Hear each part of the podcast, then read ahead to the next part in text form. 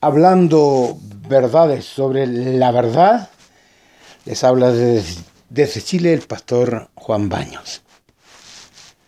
Nuestro tema a tratar hoy día es la existencia de Dios, la existencia acerca de Dios. El ateo dice, Dios no existe, y lo dice categóricamente. El agnóstico también categóricamente dice, no tiene el ser humano la posibilidad de poder saber si acaso Dios existe o no existe.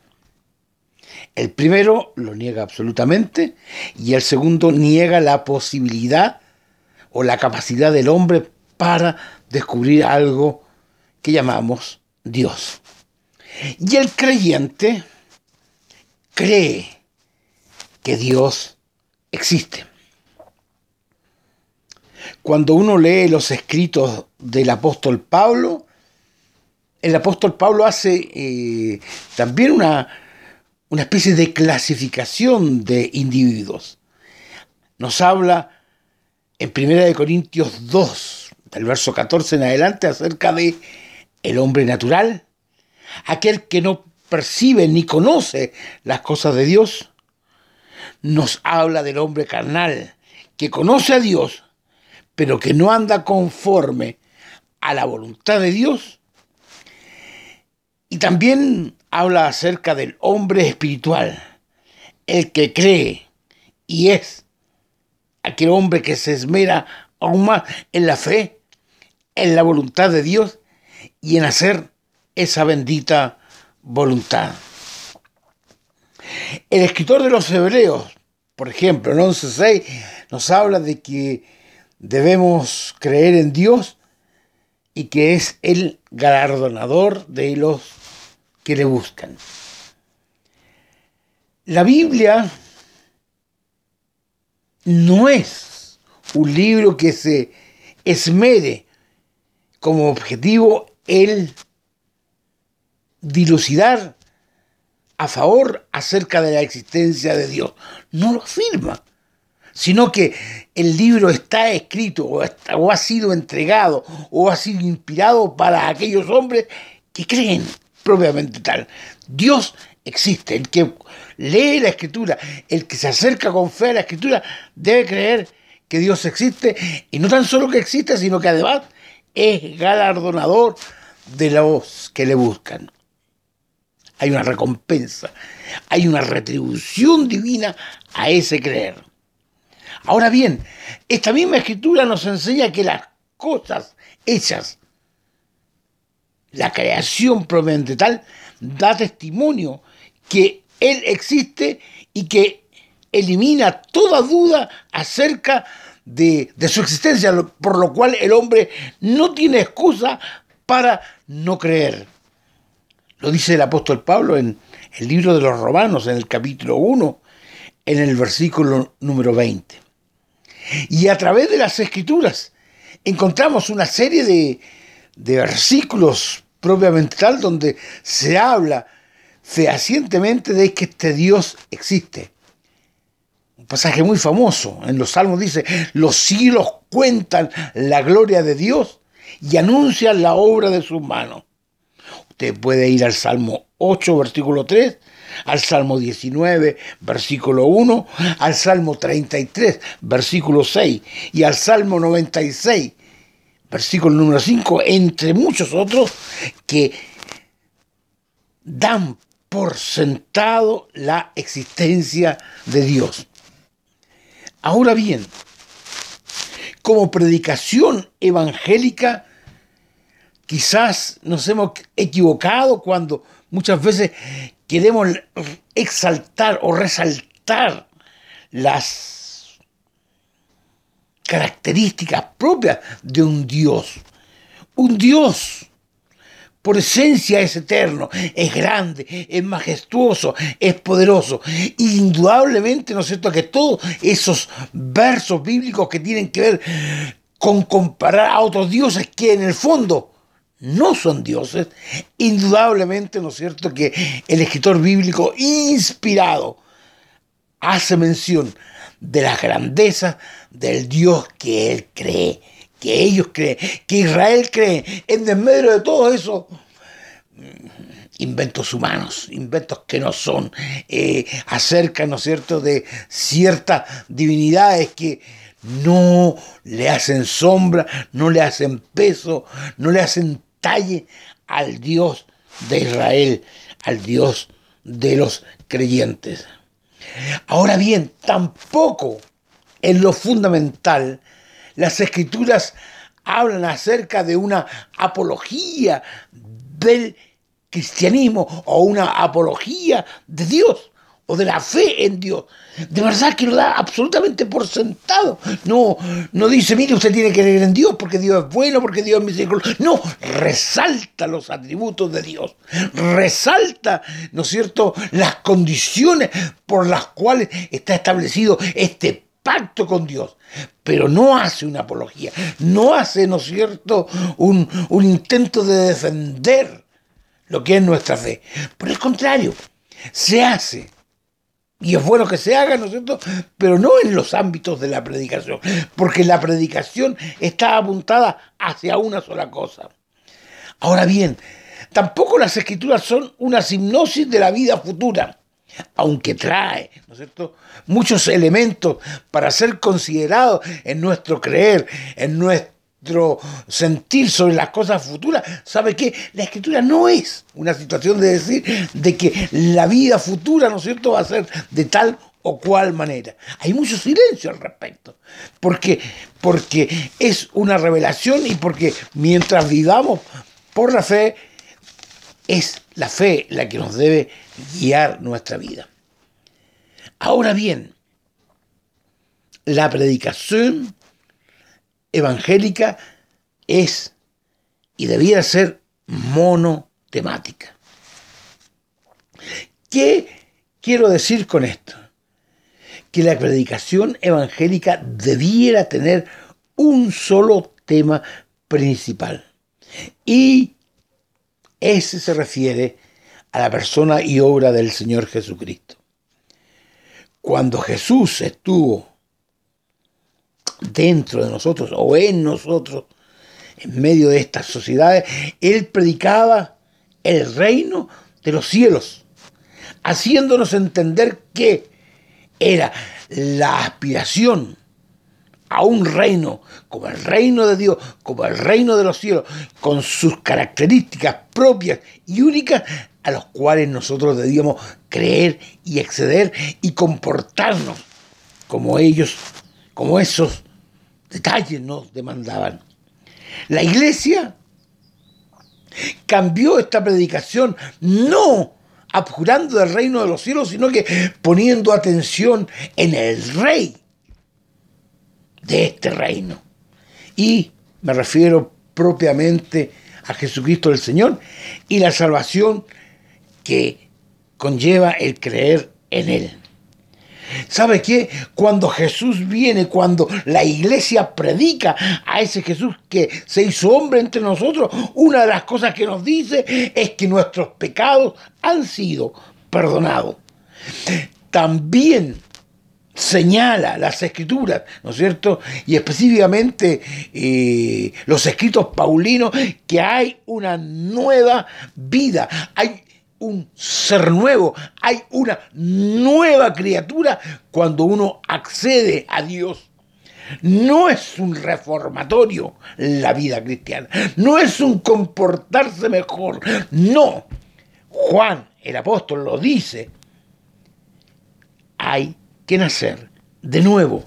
Y este nacer de nuevo ahora ya no es por sangre, no es por, no es por la transmisión sexual propiamente tal, sino que uno nace de nuevo ahora del agua y del espíritu. Hay un nacimiento espiritual que va a transformar nuestra vida, que debe transformar nuestra vida, que debe darnos la posibilidad de vivir ahora no como nosotros queríamos, no como este mundo nos ofrece vivir, sino que comenzar a vivir de acuerdo a lo que Dios quiere para, para nuestras vidas. Y esta predicación evangélica, esta predicación tiene que apuntar a que hay un resultado, hay un galardón, hay una, una, retribución de parte de Dios que no tan solo consiste en la salvación, sino que también consiste en una vida eterna con Él. Esta vida, ¿no es cierto?, que, que comúnmente la gente cree que termina con la muerte, no. Va a haber un momento de resurrección, va a haber un momento de reencontrarnos con Él para comenzar a vivir ya en forma plena esa vida que Dios tiene preparada para cada uno de nosotros. ¿Sabe? La escritura habla de los que aman su venida y eso tiene que ver, ¿no es cierto?, con la esperanza, con el deseo de que todas aquellas cosas que están prometidas en la palabra y con efecto futuro sean plenamente vividas hoy día en medio de cada uno de nosotros. Ahora bien, lamentablemente, la predicación evangélica ha tomado otros caminos. Por ejemplo, muchos nos hablan acerca de una prosperidad material en esta vida, ahora. Hay otros que hablan sobre una o un proceso de sanidad interior. Hay otros que proclaman la superfe declarando hasta cosas realmente inverosímiles que sin lugar a dudas extravían al cristiano. También, ¿no es cierto? Algunos hablan de Tierra Santa, unos hablan de teología judía, otros hablan de teología gnóstica, otros hablan de culto a la personalidad y otros hablan acerca de psicología cristiana, logros cristianos, alcances cristianos, que a decir verdad están absolutamente reñidos con lo que nos enseña la palabra de Dios. Por eso es que el apóstol Pablo cuando le escribe ahí en 1 de Timoteo 1.6, habla que esta predicación se ha transformado en una vana palabrería no entienden lo que hablan ni lo que afirman. No, es un tiro al aire, es un, es un darle, ¿no es cierto?, al, al, monito, darle, ¿no es cierto?, al, objetivo sin tener la seguridad de que para eso está la cosa. Se ha transformado en una vana palabrería donde los discursos han sido hechos de una manera espectacular, tocando las fibras fibras íntimas del ser humano en su aspecto carnal, en su aspecto de, esta vida. Yo no estoy abjurando de esta vida. Mi hijo tiene una expresión hermosísima. Dice, ¿cómo te está yendo, hijo? Y él me dice, estoy en la tierra de José. ¿Y qué me está manifestando él a través de esa, de esa palabra, de esa frase? Que está siendo bendecido por Dios. Puede ser que económicamente, claro que sí, abundancia había en la tierra de José. Eh, por la presencia de Dios en la vida de su matrimonio, me lo ha confirmado en otra realidad. Pero ¿qué significa eso fundamentalmente? Que está tratando de vivir la plenitud de Dios. Y ese es el llamado que nosotros debemos hacer en nuestra predicación sobre eh, eh, el efecto visible, ¿no es cierto?, de la prosperidad de Dios al estar cambiando el auto. Alguien dijo, mientras el auto me lleve de un lugar a otro, para mí ya está cumpliendo su objetivo. Y es eso. Pero, pero cuando queremos más y más y más, cuando queremos que nuestra mente esté en paz, y no con Dios, como dice Romanos, sino que con el mundo, con, con la filosofía, con los propósitos de esta mundanalidad, esos discursos bien preparados, bien cimentados en la mentira, se transforman en una vana palabrería. Yo no sé, en la escritura lo dice, ¿ah? pero yo no sé si por el uso uno tiene los sentidos muy apercibidos. Pero en lo personal, yo escucho un par de minutos a un predicador y sé exactamente a dónde va? ¿A dónde apunta? Si es que apunta. ¿A dónde quiere llegar? Si es que quiere llegar a alguna parte. ¿Por qué? Porque, tal como dijo un periodista del, diario eh, local de Arica, se ha construido una monserga que no entiende nadie. Se ha eh, construido un discurso dificultoso de entender, dificultoso de ser claro, de tal manera que lleva de por sí al extravío propiamente tal. Pablo lo dice en un castellano, bueno, lo, dijo en, griego, pero ha sido traducido a un, a un castellano clarísimo. Vana palabrería. Vana palabrería. ¿Y eso qué significa? Que por mucho que se hable, que por mucho que sea bonito, que por mucho, ¿no es cierto?, que cautive, tiene como resultado cero. Cero. Cero. Cualquier cantidad multiplicada por cero es cero. 70 por cero es cero. ¿Qué quiero decir con esto? De que, de que pierden el tiempo con sus adeptos, con sus discursos, con sus plataformas, con sus seminarios, con sus programas de radio, televisión o lo que sea, porque todo eso es chimuchina, es vana palabrería. No me recuerdo el autor. Había un libro que yo lo vi hace muchos años atrás y solamente me quedó en mi mente el título del libro. Y este libro decía más o menos así, todo lo que está fuera de Cristo es carroña. Es decir, todo lo que no contiene a Cristo es basura. Todo lo que contiene que no contiene a Cristo está de más. Pablo lo decía brillantemente, inspirado por el Espíritu Santo. Es Cristo en nosotros la esperanza de gloria. Es Cristo en nosotros nuestra plenitud, nuestra verdad. Es nuestro, el estar completo, es estar en Cristo. Y a eso debiera apuntar nuestro, nuestra predicación cristiana. Todo lo otro, aunque sea, aunque sea hablar o querer ratificar los por así decirlo, los atributos de Dios, sí, pero como una información anexa, como una información que acompaña a esa, a esa columna vertebral. Cree en el Señor Jesucristo y será salvo. Y esa palabra, arrepentidos y convertidos, se ha ido de nuestro vocabulario de tal manera que no queremos que se arrepientan, menos queremos que se conviertan. Solo queremos que Solo queremos que nos ofrezcan de sus bienes económicos. Solo queremos que adulen la personalidad del que los dirige. Cuando, cuando se piensa en todo esto, se llega a una pura conclusión. Vana palabrería. Yo en esta hora les recuerdo de que lo de Dios y lo de Cristo están muy unidos, del Padre y el Hijo están muy unidos. Porque el que conoce a Jesucristo conoce al Padre, como nos lo dice el apóstol Juan en su epístola, en su Evangelio del, en el capítulo 1, en el versículo 18. Conocer a Cristo es conocer a Dios.